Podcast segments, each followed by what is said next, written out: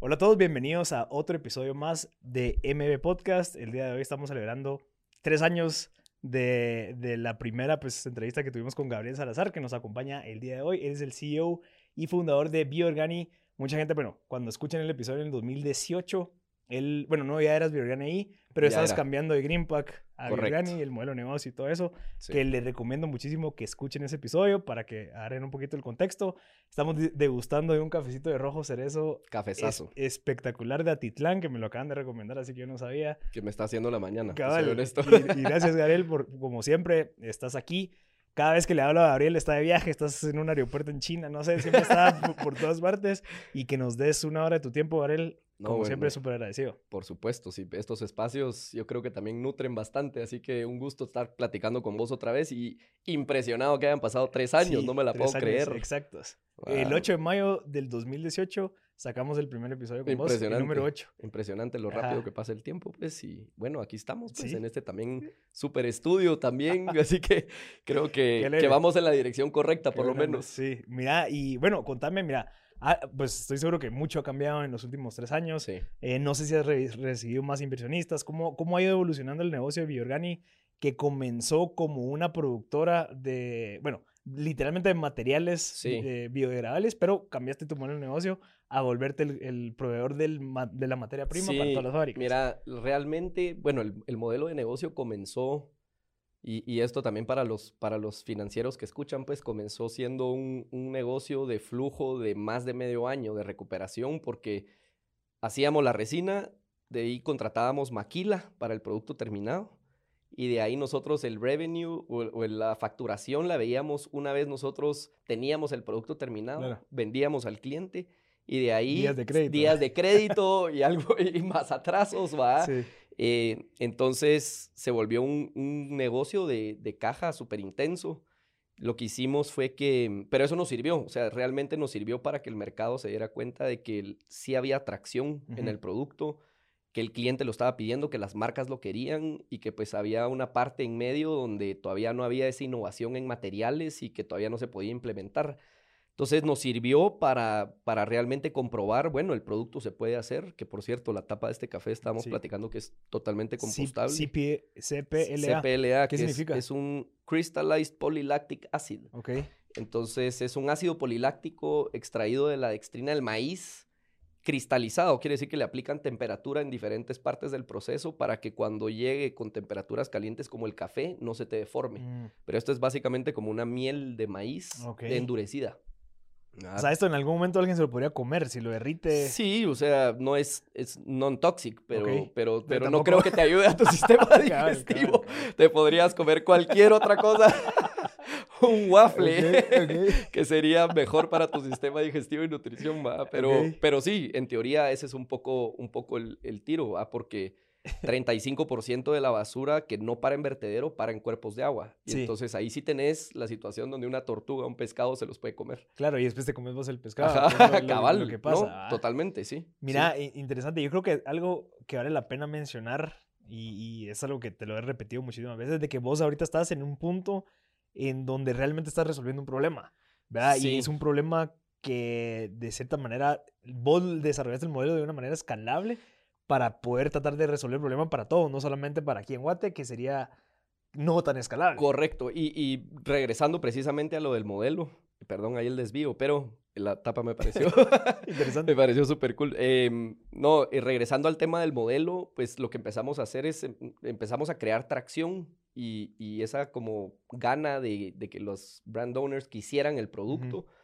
Em, y ahí ya el fabricante tradicional se empezó a dar cuenta, bueno, sí es cierto, pues la gente está pidiendo este producto y tal vez hay una arista que no solo es reciclaje, sino que pasa con el producto que no se recicla Claro. y que no tiene un valor postindustrial.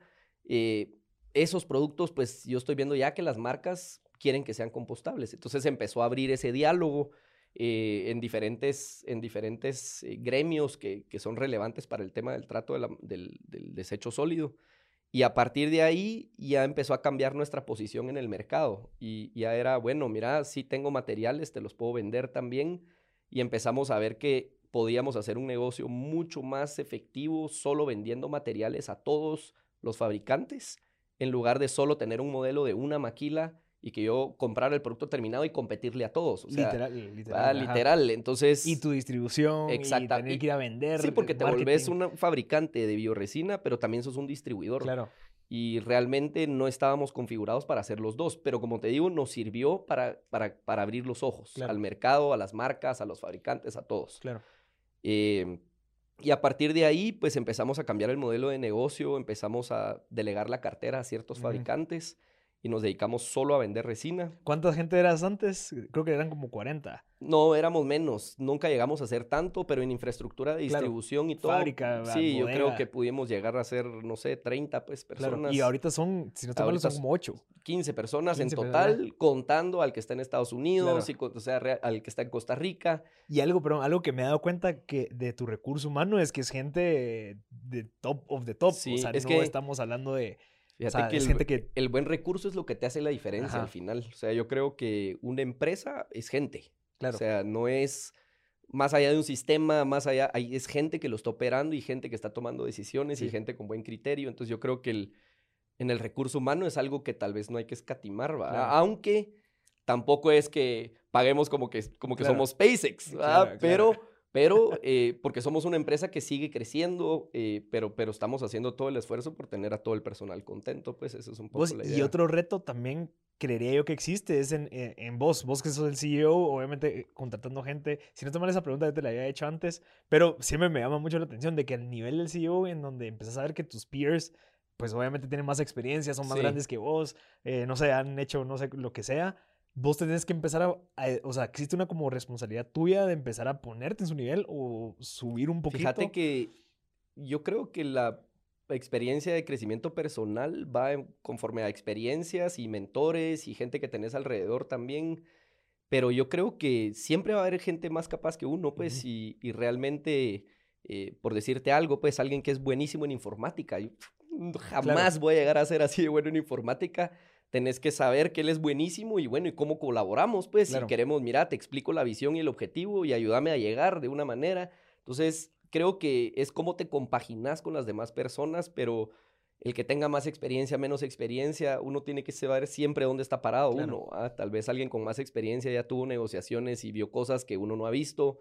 Eh, es saber dónde está parado uno. Sí. pues. y entenderlo para co- co- como que colaborar, no, no competir. Creería yo que también puede llegar un momento en donde decís, híjole, este sabe más que yo, entonces quiero meterle... Sí, eh, tiene ¿me que ser, y, tiene, y es como un equipo de fútbol, pues, o sea, siempre va a haber alguien que brilla más porque un Messi, pues, o un Cristiano Ronaldo, pero todo el equipo, o sea, ellos no ganan solos, ¿va? Entonces, realmente, creo yo que, que, que no es el tener una estrella dentro del equipo lo que te hace la diferencia, sino realmente tener gente que te compagina bien y que jala para el mismo lado. Eso es un poco lo, lo clave, pues, que me he dado cuenta hasta, hasta hoy, ¿va? Claro, interesante. Y bueno, te ha llevado hasta donde estás, pues, que también ha sido algo interesante. Totalmente, ponerle Ajá. yo, yo antes no, no te entendía, o sea, sí entendía de finanzas, pero superficialmente, pues, y, Claro. y hoy por hoy, te, te- como te toca ver todo, aprender de gente también súper capaz en esto, va, uno de mis socios y, y el financiero que tenemos ahora es el que nos apoya en finanzas, es, Top. los dos son top, Ujú.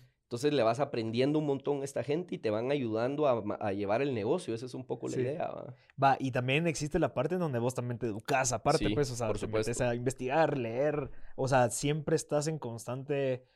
Y, y te, y te lo puedo poner como en mi caso, o sea, yo el año pasado tuve socios y yo dije, no, o sea, yo como, lo, como venía, yo no puedo seguir, Ujú. ¿verdad? O sea, entonces obviamente te empezás a leer más sobre temas de gobernanza, temas de, de Totalmente. juntas directivas y obviamente ya empezás a hablar el mismo idioma y no te vas nutriendo, cabal. te vas nutriendo y después empezás a aprender a ver cómo, cómo evaluar los flujos y cómo saber si un negocio es o no es de flujo.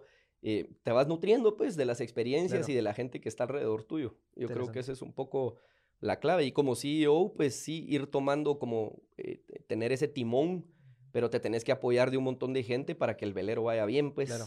Y, y la dirección, y ese es el objetivo, lo que no hay que perder y lo que consensuás con la directiva y, y, y tener a los socios motivados y, y ese es un poco también el chance, pues. ¿va? Sí, interesante. Va, si quieres regresemos a hablar un poquito de, de ese modelo que cambiaste. Sí, em, entonces, bueno, y por las experiencias también de, de lo financiero, empezamos a cambiar el modelo, salimos del producto terminado, entonces cuando lo ves en un flujo, ves que ya no tenés tanta carga de compra de producto, porque básicamente ahora solo estás fabricando materiales que sirven para crear estos insumos de empaque. Entonces, mm, se nos cortó a la mitad, pues, la carga del flujo financiero. eh, empezamos a, a cortar nuestra, nuestro tiempo de cuentas por cobrar con diferentes palancas financieras o, o diferentes términos de pago con los clientes. Entonces, vamos tratando cada vez más de hacer un negocio flujo positivo, eh, al punto en donde te puedas apalancar solo con líneas de crédito para comprar producto Claro. y, y ya lo hiciste flujo positivo, pues.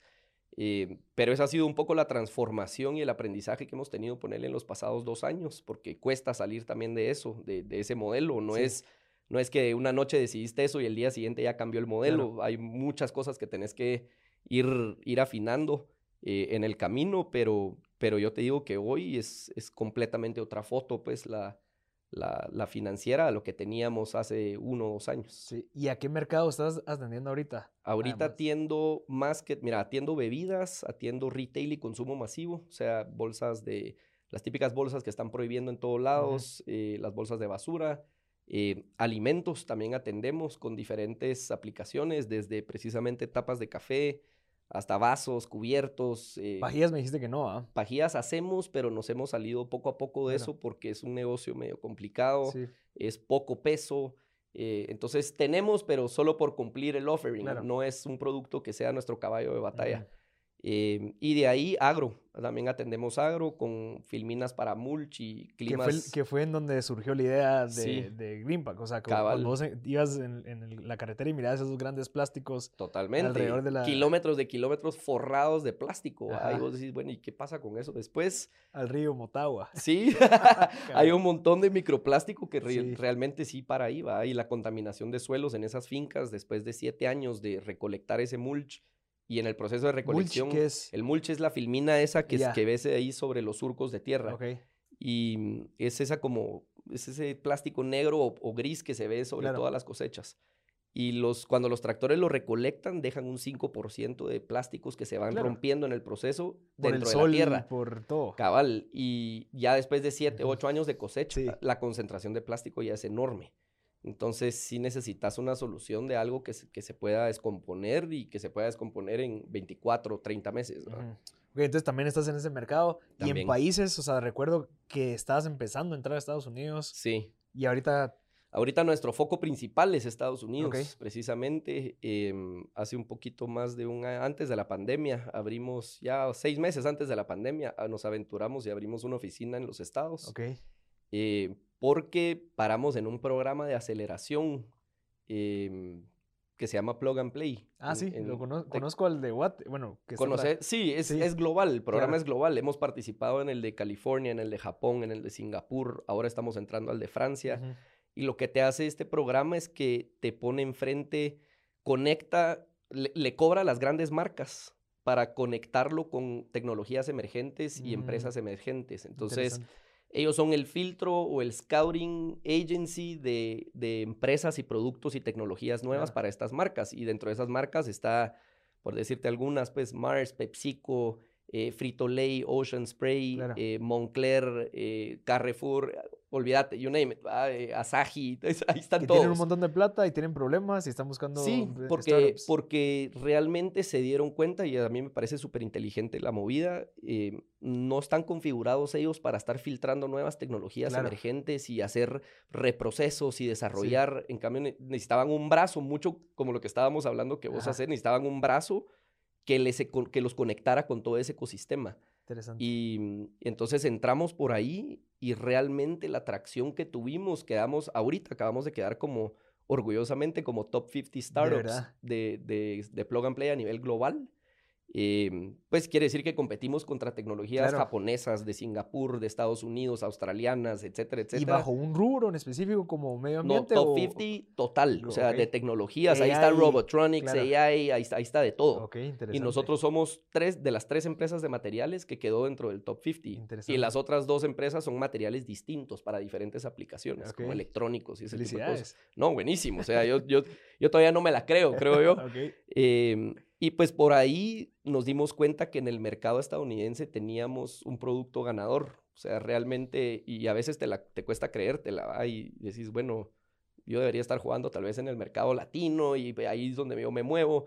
Pero realmente cuando pasamos el programa y vimos la validación de todas estas marcas y de los mismos corporate partners, puchica, ¿qué estamos haciendo jugando aquí? Pues deberíamos de estar en Estados Unidos. Eh, y ahí por ahí empezaron algunos contactos comerciales que, que ya están dando fruto. Y a raíz de eso contratamos a un VP de Sales eh, en la oficina instalada en Chicago y tenemos operadores en Florida también.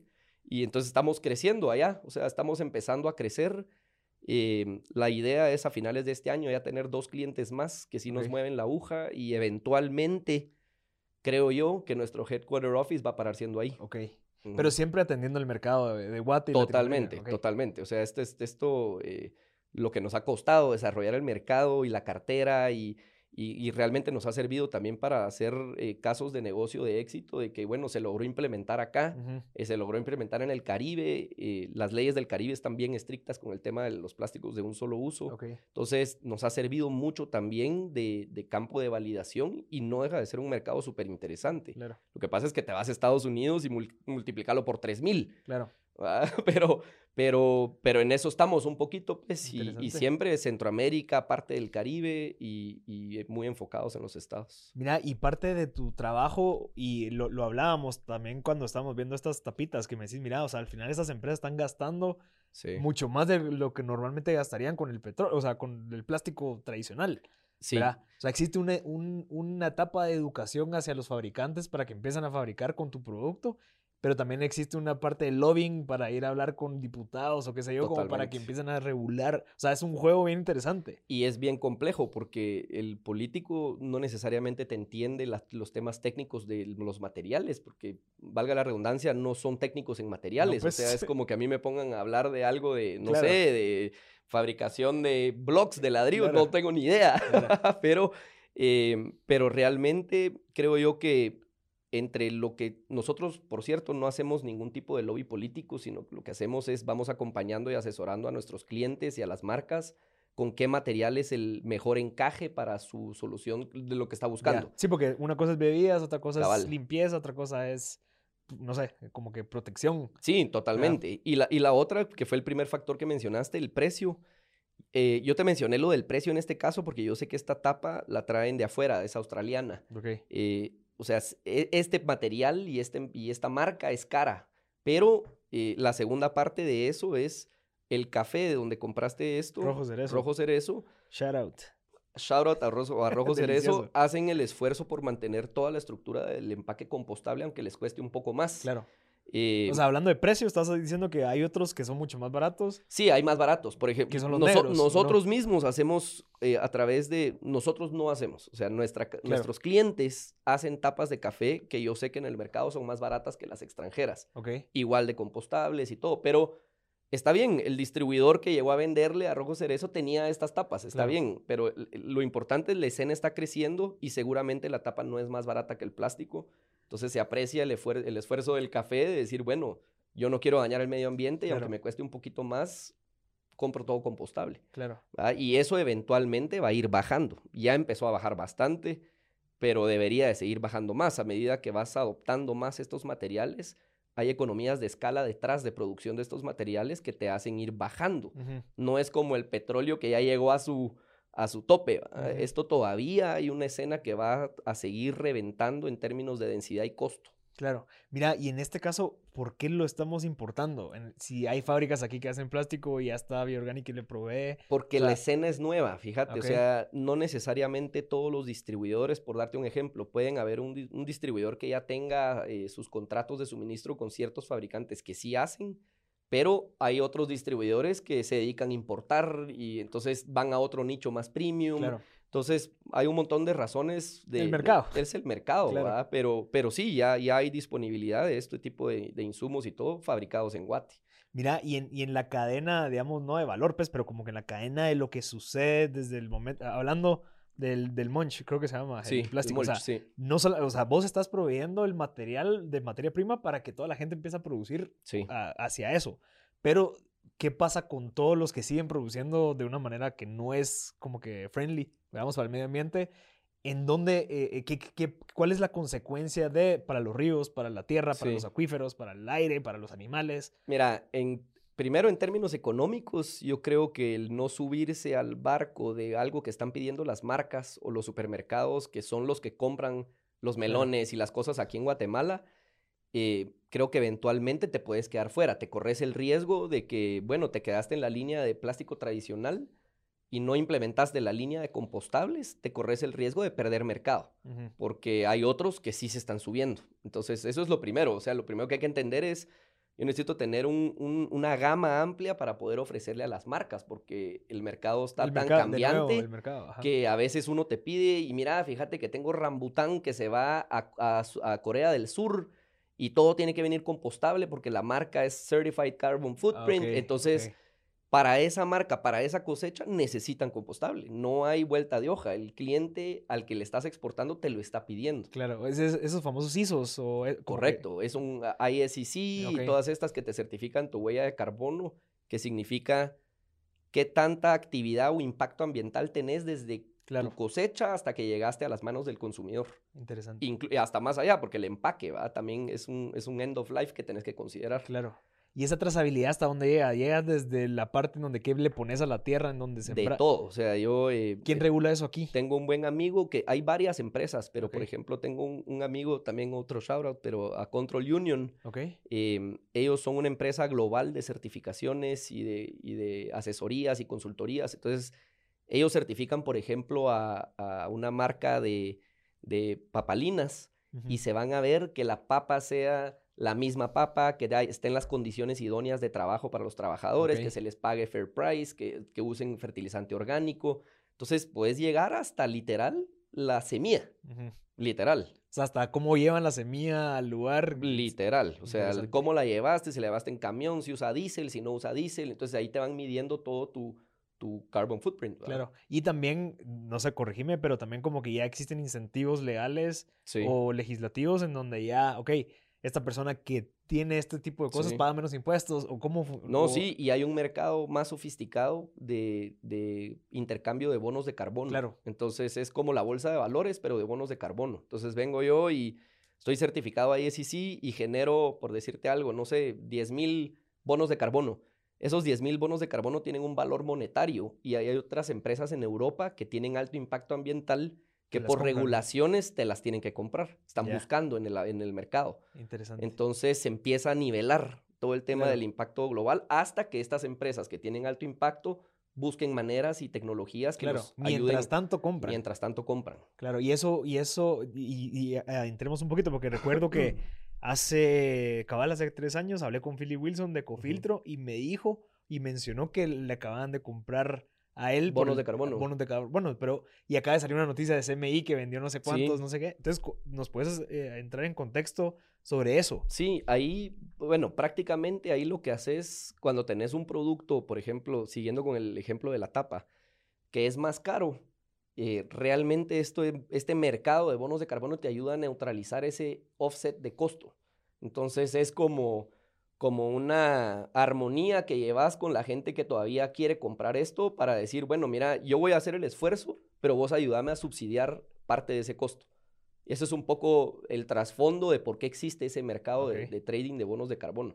Entonces, eh, pues basado en eso, viene un CMI, cambia su flota eh, de distribución, cambia su iluminación de todas sus instalaciones LED, eh, empieza a comprar materiales más sostenibles, entonces empieza a generar esos bonos de carbono y al final en tu flujo te va a decir, mira, hay un ingreso que se llama bonos de carbono. ¿Ok? ¿Qué es la diferencia entre lo que gastabas antes y lo que gastas ahorita? ¿O qué? No necesariamente, o sea, depende de tu actividad y de qué es lo que cambiaste, si es iluminación o materiales. Hay unos que tienen más peso que Ah, otros o como más puntos que otros eh, y te van generando y tienen más valor que otros. Un cambio de materiales vale más que cambiar solo la iluminación, Claro. por darte un ejemplo. Entonces, eh, dependiendo de lo que ellos hayan salido al bono de carbono, pues tenés un ingreso que te ayuda a subsidiar todo tu esfuerzo sostenible. Ya. Si antes te gastabas 100 y ahora te gastas 140 y vendiste bonos de carbono por 30, tal vez no llenaste los 40, Pero bajaste. Pero 110. bajaste, ajá. y eso es un poco la gracia. Y en algunos casos, en algunos casos, eh, vendiste más bonos de carbono de lo que te gastaste. Entonces, realmente es hasta más rentable, pero tenés que tener bien esa infraestructura de trading para que te funcione, para que no sea solo un cuento de hadas. Pues. Sí, y al final las que pesan son las que tienen bastante volumen de eso, o sea, no porque yo cambie la lámpara voy a pedir bonos de carbono. Totalmente. Entonces, tiene que ser una gran... Tiene que, exactamente, o sea, cada cosa, cada rubro tiene su peso distinto. Em, y, por ejemplo, los materiales, que, un material vos tenés desde el fracking, que ya es un proceso extremadamente agresivo para la tierra de extraer petróleo, em, tenés un material, va a pesar muchísimo más que cambiar un bombillo. Claro. Porque el material desde su proceso hasta su fin de vida no es amigable con el ambiente. Entonces, si lo cambias, puchica, estás cambiando un montón estás cambiando un montón de parte de la cadena. Interesante. qué, qué, qué, qué, bonito eso. O sea, y al final que ya existen, digamos, como este de Control Union, que hacen todo ese proceso. ¿En Guate qué tan regulado está en el sentido de que, de que las empresas guatemaltecas, a pesar de que se las pida el comprador al momento de exportar, qué tanta conciencia o cultura hay nacional de decir, güey, que a pesar de que no me lo están pidiendo, quiero de, empezar ¿De los bonos de carbono o de hacer esfuerzo sostenible en Esfuerzos sostenibles. Mira, ya existe, ya existe bastante conciencia. Yo te digo, no sé si has escuchado em, B Corp, la certificación B Corp. Va.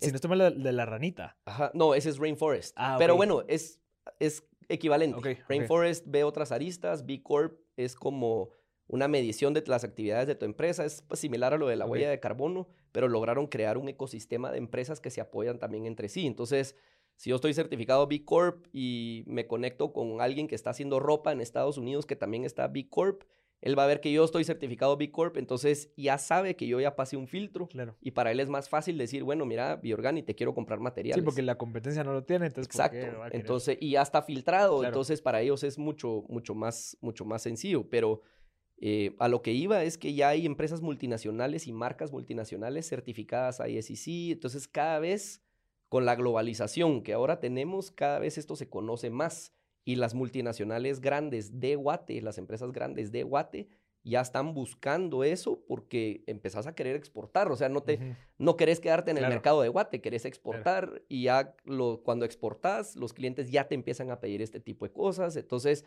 se está emparejando todo este tema y yo creo que, es cuestión de tiempo, pues, a que incluso pymes volteen a ver este tipo de cosas, ¿va? Pero, pero las empresas grandes, te digo que ya están subidas al barco. O sea, Biorgani entró en un perfecto timing al mercado. Biorgani sí, Gabriel Salazar no.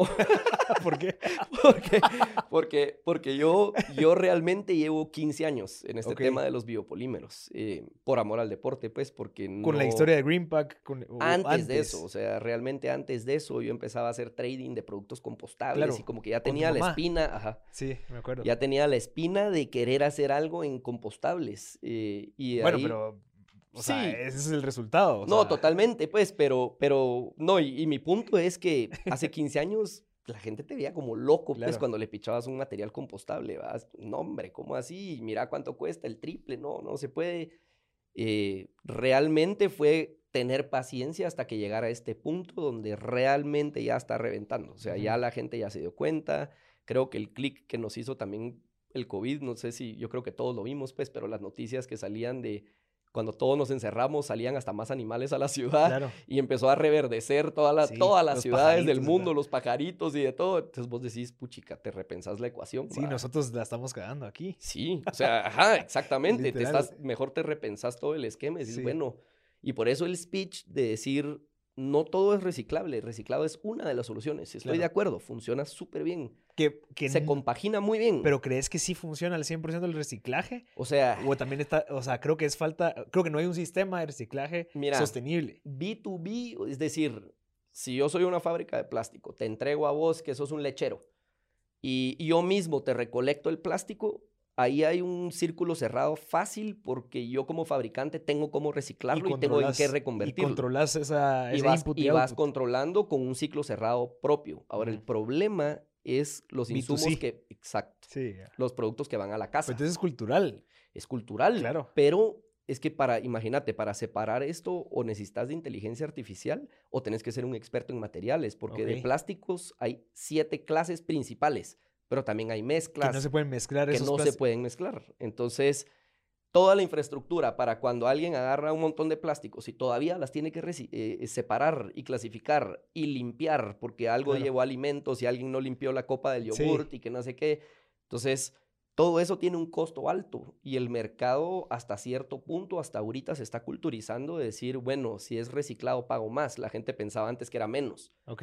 Y, y no, lleva más proceso. Claro. O sea, la recolección, la, limpieza, la esterilización, todo eso lleva más proceso. Entonces, funciona cuando es un ciclo cerrado controlado pero cuando vas a B2C es muy difícil controlar. O sea, es, es, muy, muy difícil de controlar. ¿Cómo hacen estas, eh, esos países, digamos, en donde yo no sabía que había que separar los plásticos como tal, pero vos vas y entregas tu, tu, digamos, tu bolsa de plásticos en un basurero de plásticos, ellos ya hacen el proceso después de clasificación. Sí. O ya, o en los países, digamos, primermundistas que ya se realiza eso, ya ellos la gente conoce o ya solo se produce con un tipo de plástico? No, yo creo que la tecnología también tiene que acompañar. Por ejemplo, ahorita ah, nosotros tenemos una relación bien estrecha con una compañía en Estados Unidos que se llama Clean Robotics y lo que hacen es un sistema de sensores costo efectivos y te reconocen cualquier tipo de material. Mm. Incluso te llegan a armar Big Data. Por ejemplo, ellos pusieron sus basureros en la parte este de los aeropuertos de Estados Unidos y ahora tienen data de cuánto PET se desecha. O sea, el sensor tiene unos bracitos de robot y vos le tirás y en menos de medio segundo detecta qué es y lo empuja para el basurero correcto. Ok. Entonces te lo va clasificando la inteligencia artificial. Wow. Que, que, eso es, yo creo, que, y estos cuates la tienen muy clara, están haciendo algo costo efectivo para que realmente sea replicable en los vertederos. Entonces, la idea, pues, a futuro es tener una faja que Como la, la cargas de basura, sí, la cargas de basura y esto te va clasificando el desecho de alguna u otra manera con los materiales que sí tienen un valor postconsumo alto. Ok. Y de ahí los otros, pues hay que ir tendiendo en, en pensar en rediseñar los materiales. Interesante. Porque, porque no se están reciclando, es la realidad. Se entierran. Exacto. Pues se quedan en el vertedero o se van al leakage, ¿va? Entonces no, no se están reciclando. Entonces el reciclaje es parte de la solución, es parte de la solución, pero no es la única. Y dentro de lo mío tampoco te estoy diciendo que lo otro, que lo que, lo que yo hago en compostables es la otra mitad. Claro. Es, otra, es otra vertiente totalmente distinta. Totalmente. Y juntos creo que resolvemos, si mucho, el 20% del problema. O sea, todavía hay cosas que tenés que ir repensando, pues, como rediseño de materiales, reutilización en ciertos costumbres que ya tenemos en consumo masivo. Entonces, hay un montón de aristas que hay que ir amarrando para realmente resolver el tema de manejo de desechos sólidos. No es, no es sencillo. Mira, y en el tema de que si existiese esa cultura de reciclaje, el mercado bajaría para, digamos, para un producto como el tuyo, en donde el fin es que sea solo un solo uso. Mira, yo creo que no. Yo realmente creo que no, porque los siete tipos de plástico que existen hoy si nos vamos a lo económico, pues hay unos que es rentable reciclarlos y hay unos que simplemente no es rentable o que tienen algunas barreras técnicas. Te doy un ejemplo. Eh, estos vasos seguro que no, pero los vasos de, papel típicos de, bebida de fast food traen una filmina que a veces no es de cera, sino es de, polietileno. Entonces tenés un producto que ya es casi imposible reciclar porque no puedes separar esa filmina del cartón. Entonces hay un montón de productos que se tienen que ir a compostable, pues, porque hay barreras, hay limitantes importantes técnicas para poder reciclarlos. Mm, Entonces, son, son dos canales que siempre se van a ir compaginando, creo yo. Claro, ya te entendí. O sea, en ese caso, eh, la mejor solución es de que en vez de que usen poli, lo que usan, usen lo que... Que usen una cera. Claro. Totalmente compostable, soluble. Porque al final la necesidad de ellos es que el vaso aguante, pues, a un costo efectivo. ¿Y, cuánto tiempo querés que aguante? Porque tampoco querés que te dure tres días, pues, un vaso de, fast food, ¿va? claro, claro. Eh, pero, pero eso es un poco. Yo creo que se van compaginando las dos líneas más allá de, de, de decir, bueno, lo tuyo o lo mío, no no, es, lo de todos, lo que hace la diferencia. ¿Y aquí, en, ¿Y aquí en Guate cómo has visto ese movimiento de reciclaje? O sea, ¿qué crees que, que, se está haciendo bueno? ¿Qué es yo lo que hace falta? Yo, mira, yo creo que lo hacen muy bien. Son un gremio muy bien organizado. ¿Es em, privado? Mm, bueno, no. Sí, es privado. Es privado. Sí. Eh, y la, pues hay una asociación de plásticos también de Guatemala que, que, está afiliada a la Hexport y también por esa ruta también se habla mucho del tema de desechos sólidos. Em, pero yo creo que lo hacen muy bien, como te digo, son un gremio muy organizado. Sin embargo, el B2C cuando le llega al consumidor es lo que les, es lo que yo, en mi óptica, causa muchísimo ruido, porque ahí es donde no pueden controlar, bueno, el vertedero está lleno de plástico, pues, y plástico que hacemos nosotros, pero es porque no hay una ruta efectiva y la gente no sabe reciclar. De acuerdo, pero, pero es, es muy difícil y complicado pedirle a todos que se vuelvan expertos en reciclaje. Eh, en, todos los estratos. Entonces, realmente creo yo que, que, que, lo del reciclaje se está haciendo bien en Guate y se hace el esfuerzo máximo de lo que se puede hacer, ¿va? Pero, pero tenés el tema del río Motagua. Claro prueba viva, pues, de que no está metiéndose todo en un close loop. No, pues. Entonces, ahí están desembocándose 40 toneladas semanales de, de pura basura. Dos contenedores de 40 pies de pura basura desembocados. Entonces, eh, pues ahí es donde uno tiene que voltear a ver, bueno, algo, algo hay que terminar de arreglar. Está funcionando bien lo que estamos recuperando, pero todavía hay que terminar de arreglar algo. Mira, yo vi un video de este Sergio Izquierdo, no sé si lo conoces. Sí, sí, sí. De que está diciendo que, de que todos los que, productos que dicen que son reciclables, pues es paja, que, que porque llevan ahí no sé cuánto tiempo. ¿Qué tan cierto es eso? Es de que hay veces de que las marcas han utilizado más ese como, como marketing, green, green marketing, como para vender sí, puede más. Ser bastante. Y en donde sus productos realmente no sean al 100% compostables. Totalmente. O, contanos un poquito de eso. Mira, yo creo que, es, primero estoy de acuerdo, hay muchísimo greenwashing, desde gente... Desde gente que te dice que es compostable y no es compostable, hasta gente que te dice que es totalmente reciclado y solo tiene un poquito de reciclado. Ves un montón de cosas en el mercado, pero lo importante es que las marcas grandes que realmente lideran el cambio, no, a ellos no, no les puedes vender algo que no es. O sea, ellos sí tienen sus filtros muy bien establecidos. Bueno, y si es compostable, ¿cuánto tiene de contenido biobasado? ¿Y en cuánto tiempo se descompone? Y enseñame la normativa y enseñame el certificado. Entonces, con ellos, ellos que van liderando el tema, con ellos son con los que quieres hacer negocio, porque realmente tienen claridad de estas cosas, pues, y, y siempre va a haber un mercado informal, siempre ha pasado. O sea, le pasa a todas las industrias, desde tabacaleras que dilean con contrabando, hasta, hasta eh, marcas de leche que, que tienen que lidiar con contrabandos. Entonces, en todas las industrias existe esto. Pero si vos vas con la línea correcta a las marcas importantes, deberías de seguir una línea correcta y eventualmente el mercado se va a ir dando cuenta. Pues. Eso es un poco, un poco el tema. Y, y, las marcas de bebidas grandes te dicen claramente, mira, esto tiene un 20% de reciclado. Y eso es lo que tiene porque se aseguran que toda la cadena vaya con mucho una línea correcta. Ah. Ajá, entonces tiene mucho que ver también con quién es el cliente. Claro. Mira, y en este caso de las empresas de, de consumo masivo, de que una botella, pues obviamente, va, que incremente dos centavos el costo por tener algo compostable, multiplicado por dos millones de producciones al mes, ¿cómo, cómo se maneja esa negociación o cómo, dónde está esa lógica en donde dicen, bueno, pero me está incrementando demasiado mi costo por querer resolver este clavo que antes, no sé, tal vez la, el mercado que me compra mi botella no le importa si es green o no. ¿Me entiendes? totalmente. ¿cómo, ves eso? Y yo creo que también hay, hay casos de casos dentro de ponerle, si, si agarramos bebidas, hay casos de casos, porque tenés agua pura, que es prácticamente un commodity, pues, y estás compitiendo por centavos. No estás compitiendo por un con un valor agregado y un margen alto. Entonces, para un agua pura es bien complicado migrar a materiales, no sé, a base de alga, a base de extrina, lo que sea. Es muy complicado porque la ecuación de costo todavía no hace sentido. Y ahí es donde entran esquemas de subsidios a través de mercados de bono de ah, carbono, eh, que tengas un material que lo puedas alivianar a cierto punto, que te, que te neutralice ese offset que tenés por kilo del material. O sea, existen maneras pero es bien complicado. Ahora, si vas a una bebida que te venden un latte frío, eh, en un, no sé, en un tetrapack con una, con una imagen chilerísima, entonces ahí puedes hacer más cosas. Ahí puedes tener un offset de costo menor, pero el costo total del producto, de lo que está embalado adentro, eh, ya, ya te pega menos, pues, por así decirlo. Entonces hay casos de casos. Sí, porque digamos en el tema del agua, imagínate incrementar un poquito el costo o, existe una regulación en Guate en donde va, todas las botellas de agua tienen que tener X y sube un poquito el precio empieza el contrabando. Sí. O sea, empieza a afectar ya otras maneras en donde te ves perjudicado vos como empresa. 100%, o sea, hay consecuencias también de ese tipo de decisiones y por eso hay que,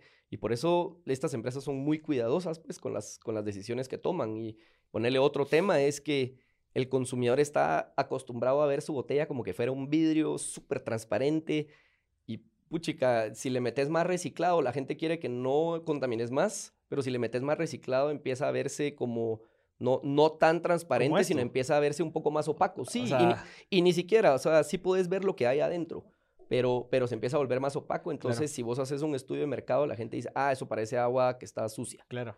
Entonces, eh, es ah. bien complicado. O sea, estás entre la espada y la pared de cómo innovo y qué, qué, otras palancas tengo que jalar para poder innovar en un producto que está comoditizado. Eh, y muchas veces, en esos casos, hay que esperar a que este material llegue a parity con el material convencional. Interesante. ¿Y eso más o menos en tiempo cuánto crees que puede llegar a ser? Yo creo que en cinco años deberíamos de estar ya en un escenario de paridad. Interesante. Sí. Nosotros como Biorgani, en ponerle en film, en ciertas aplicaciones de film, estamos ya en paridad. Y, pero si ya te vas a compostables, que ya estás hablando de otro rubro, eh, si tenés un offset, no sé, de 20% arriba, de 15 a 20% arriba. Entonces, sí todavía existe ese offset, pero venimos de estar hace dos años 30% y venimos de estar 50 hace 5. Entonces, sí se va, vos ves que la gráfica está a punto de alcanzar su, su, su break-even versus el polietileno.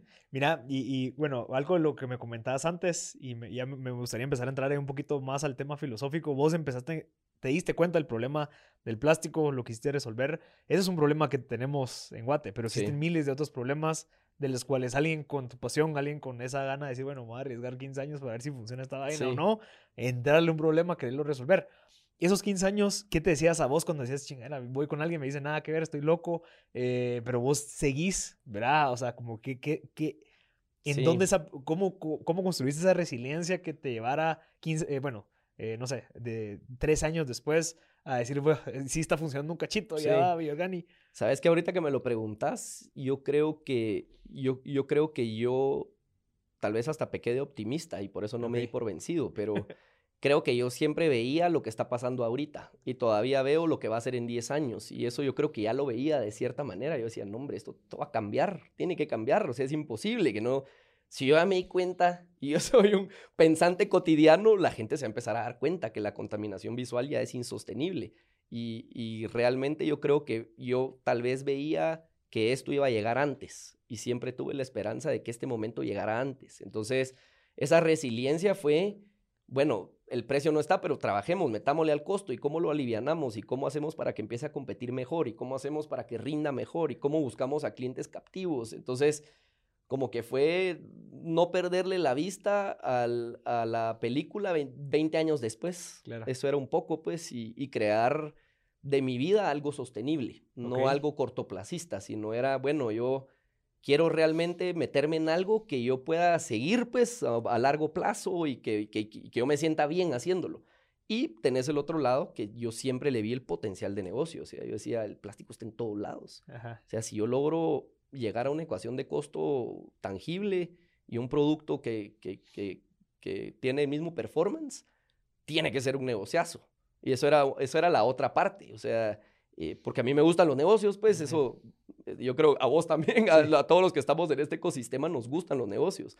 Eh, y esto era como la combinación perfecta, ¿va? pero sí fue, yo creo que le usaste la palabra correcta, pues al final sí fue pura resiliencia y, y de, bueno, no, ya va a llegar, ya va a llegar, ya va a llegar. Y eso pero, para, pero mientras tanto, ¿cómo resolvías el problema que todos tenemos de sobrevivir en el sentido de que, bueno, ¿cómo hago esta vaina sostenible? mira, desde otros trabajos, desde otros trabajos para generar ingreso, eh, porque eso definitivamente, pues nadie vive de gratis, eh, desde otros trabajos para generar ingreso hasta que logré montar ya un esquema en donde puchica ya podía monetizar de. Ok. Pero, pero antes de eso, trabajos y meterle al mediodía y en la tarde y en la noche, pues, al, al, negocio y en el momento que ya estaba madura la idea y que conseguí un cliente y que ya, bueno, démosle, probemos, va, formemos una empresita y entonces ya voy a tener ahí un poco de ingreso y entonces ya me puedo dedicar más tiempo, hasta en seis meses, corte, me dedico full time. Y yo creo que un poco como todos, ¿no? Cuando hacemos una transición de trabajo y si sos emprendedor, te súper identificas con eso, y, y, te toca aguantar chaparrones donde a veces no tuviste ingreso.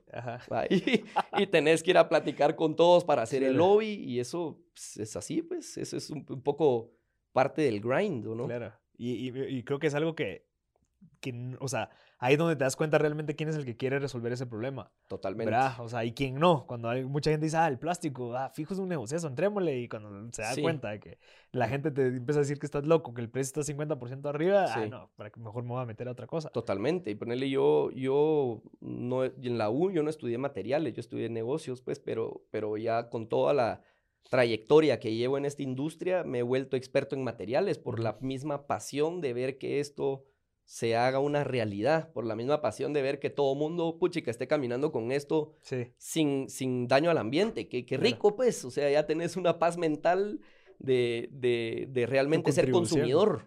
claro. Y, y que contribuiste también como que a ese cambio para tus hijos, que en algún momento vos querés, no sé, que vayan a nadar al, río Motagua y que no esté lleno de... Totalmente. Si vos vas a la playa hoy, vos vas a la playa hoy y es un escenario totalmente distinto al que había hace 20 años. O sea, Sí. realmente estamos llenos de basura. Estamos llenos de basura. Y también ves organizaciones que ya están recolectando basura y que de, de la, de la basura del mar ya están haciendo productos que se venden Adidas. como una Adidas, Ajá. está Parley, está For Ocean, está Conservancy for the Ocean. Hay un montón que ya se dieron cuenta que, puchica, ahí hay un montón de materia prima, pues lo que pasa es que es un trabajo sucio el clasificarla y Claro. todo eso. Y nuevamente ahí entra la tecnología. ¿va? Ujú. Mira, y en, y en esta parte en donde, pues, e- ese grinding de estabas, eh, de, de ver cómo, cómo lograbas levantar esto, tu estilo de vida, o sea, vos cómo manejabas esa filosofía, no sé, estoica o qué sé yo, en donde decías, no necesito tanto, Cabal. porque si necesitara más, no quisiera hacer esto. Totalmente. Necesitaría un trabajo que me para lo que, lo que, lo que yo creo que debería estar ganando.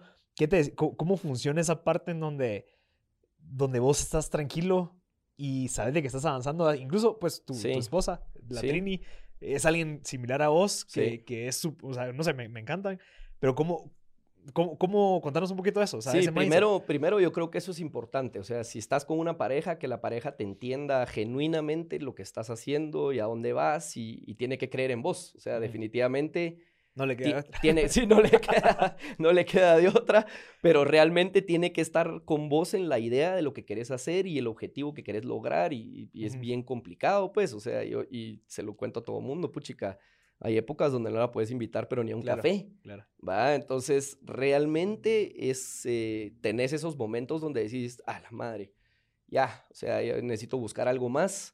Eh, tengo un valor de mercado alto en el mercado, puchica, ¿por qué no me meto a otra cosa? Tenés esos Claro. brief moments en ciertos puntos de inflexión, eh, pero al final, como te digo, yo creo que es eh, el objetivo final y el compromiso que tenés también, porque, por ejemplo, yo tengo otros socios Ujú. eh, súper comprometido con lo que estoy haciendo y súper comprometido con el resultado que hay que llevar. Entonces, eh, más allá de, de decir, bueno, puchica, tenés toda la razón, vivís muy austero Claro. con lo que, con lo que necesitas. Pero te das cuenta que no necesitas nada más. O sea, Exactamente. Y yo creo que eso también es una buena, si, si sabes cómo tomarlo, es una buena, es como una buena filosofía de vida. Claro. Al final es más simplista, Claro. eh, no necesitas demasiado para ser feliz, pues eso es un poco lo que también te va enseñando el camino. Claro, no, y es algo que, que eso es lo que te digo, o sea, a veces siento que es como cultural un poquito también eso, en donde a veces creemos que tenemos que tener un montón de cosas cuando al final, no, hombre, o sea, Totalmente. o Te sea, llenas de un montón de Mientras cosas. menos chivas tengas, Sí. más fácil te puedes mover, Cabal. más te puedes arriesgar y pasan 15 años y te dices, bueno, si yo, si yo hubiera pensado de una manera distinta hace 10 años, cuando que mis cuates estaban haciendo lo que están haciendo y, Sí. yo hubiera dicho, ah, no, es que yo quiero estar con ellos, muy probablemente no existiría Bioorganic. Totalmente. Y hacer sacrificios como, pues, cabal, la época cuando sos emprendedor, es la época cuando se casan tus amigos, todo eso. Están viajando, tienen de- buen chance. Eh, cabal, ¿va? y vos te perdés de eso, pues. Claro. Te perdés de eso por el sacrificio de que ves un fruto mayor en el futuro. Claro. Y, y ahora sí, tenés que tener un cierto análisis para decir, bueno, sigue teniendo el futuro que yo creo Claro. que sigue teniendo o no tiene el futuro. Bueno, de- definitivamente ya flopié, me cambio. eh, también tenés que tener ese criterio, pues, para saber en- nuevamente en dónde estás parado.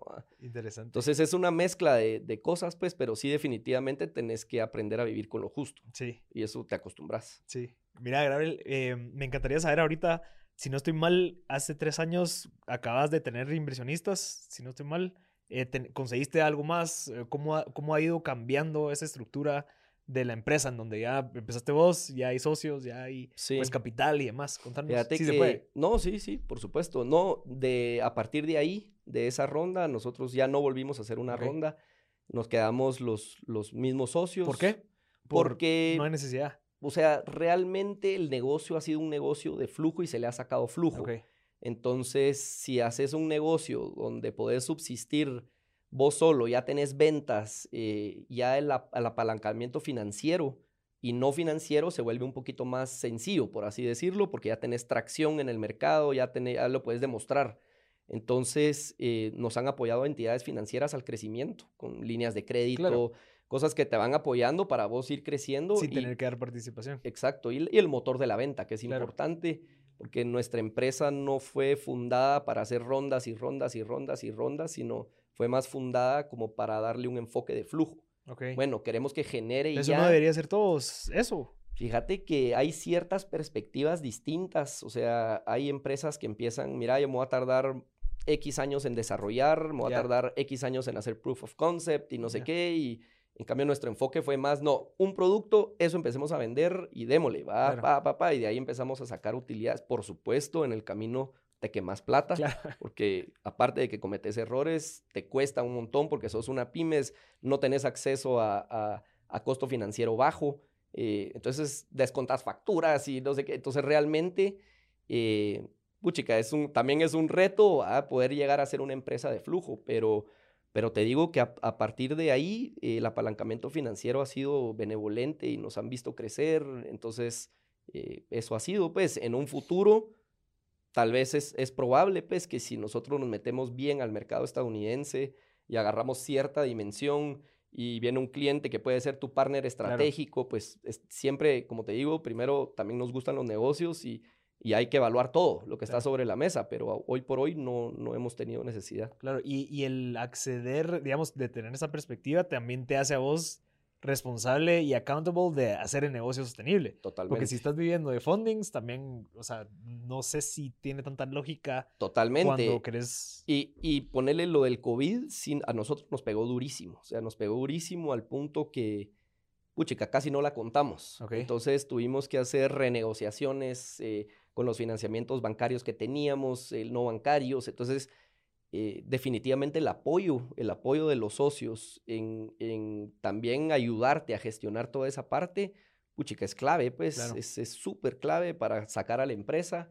eh, y pues a partir de ahí, como te digo, no, no hemos necesitado hacer una inyección de capital fuerte para algo, sino todo ha sido, bueno, hay un negocio, hay costo de ventas, ejecutémoslo, nos apalancamos, de ahí vendemos, facturamos, pagamos, ¿va? o sea, lo, lo- lo normal. Pues, Sí, lo y normal. seguís manejando tu porcentaje, o sea, que Sí. es algo, el control incluso de la empresa. Sí, y algo que es importantísimo, el acceso a fondos verdes. O sea, eso, eso ha cambiado y ahora que, eh, que está Biden de presidente, el tema de fondos verdes en Estados Unidos se ha estado acelerando. Entonces, eh, creo que nosotros que estamos en un campo sostenible, tenemos una buena oportunidad o una mejor oportunidad que una empresa, no sé, de construcción o de mo- lo que sea, eh, de tener acceso a estos green funds Ujú. eh, a un costo un poquito más bajo y, y, pues y solo tener el acceso porque ya tenés un factor de sostenibilidad.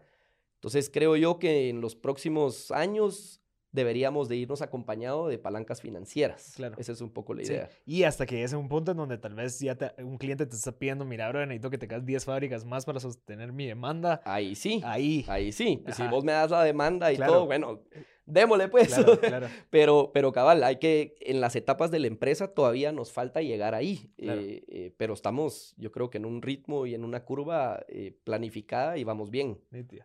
Mira, y ahorita, ¿qué necesitas? O sea, ¿qué necesita Biorgani? ¿Necesitas algún apoyo en algún área en específico? ¿Crees que hay un problema que no se ha resuelto y que sería de huevísimo que entrara un emprendedor a resolverlo? Mira, puchica, es una pregunta compleja, pero yo creo que mm, eh, como Biorgani ahorita necesitamos seguir agarrando tracción. O sea, necesitamos, para donde queremos llegar, necesitamos ir agarrando más clientes y más clientes y más clientes.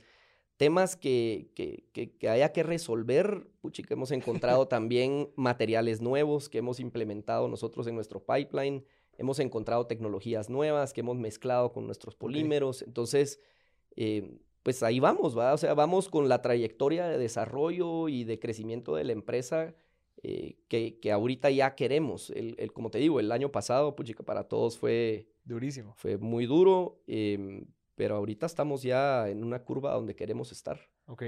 Mira, y en tema de clientes, ¿vos te referís cuando decís clientes a fábricas que te comen la materia prima o a clientes, marcas que le exijan a la fábrica usar tu producto? Tenés de las dos perfiles, eh, pero, pero transaccionalmente nuestro cliente es fábrica. Ok.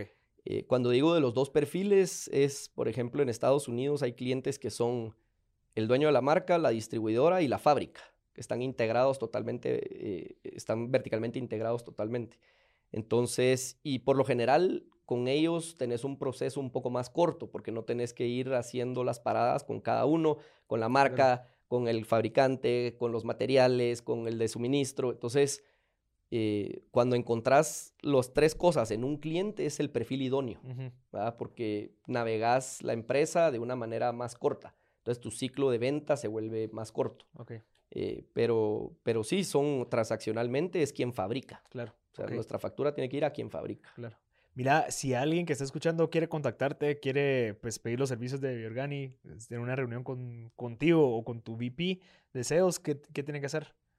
La verdad es que somos una empresa súper accesible. Eh, ahora ya tenemos a alguien que nos maneja el correo de info arroba biorgani.tech, es TSH. Ok, Eh, y pues por ahí filtramos todos los correos de manera semanal, entonces eh, siempre procuramos recibir a todos, tenemos espacios en a, a la mitad de la semana en donde dedicamos también tiempo a recibir cosas que no están necesariamente en nuestro pipeline o en nuestro plan, eh, pero, pero sí, atendemos desde Entiendo. nuestro gerente de mercadeo, nuestra gerente de mercadeo, gerente operativo, comercial en las dos, en las dos áreas o yo.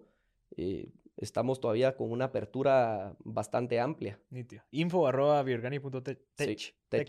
Ajá. Va, listo, brother, te lo agradezco. No, hombre, De verdad, por tu tiempo. Excelente, se pasa súper Sí, rápido. interesantísimo todo lo que está pasando, lo que has evolucionado.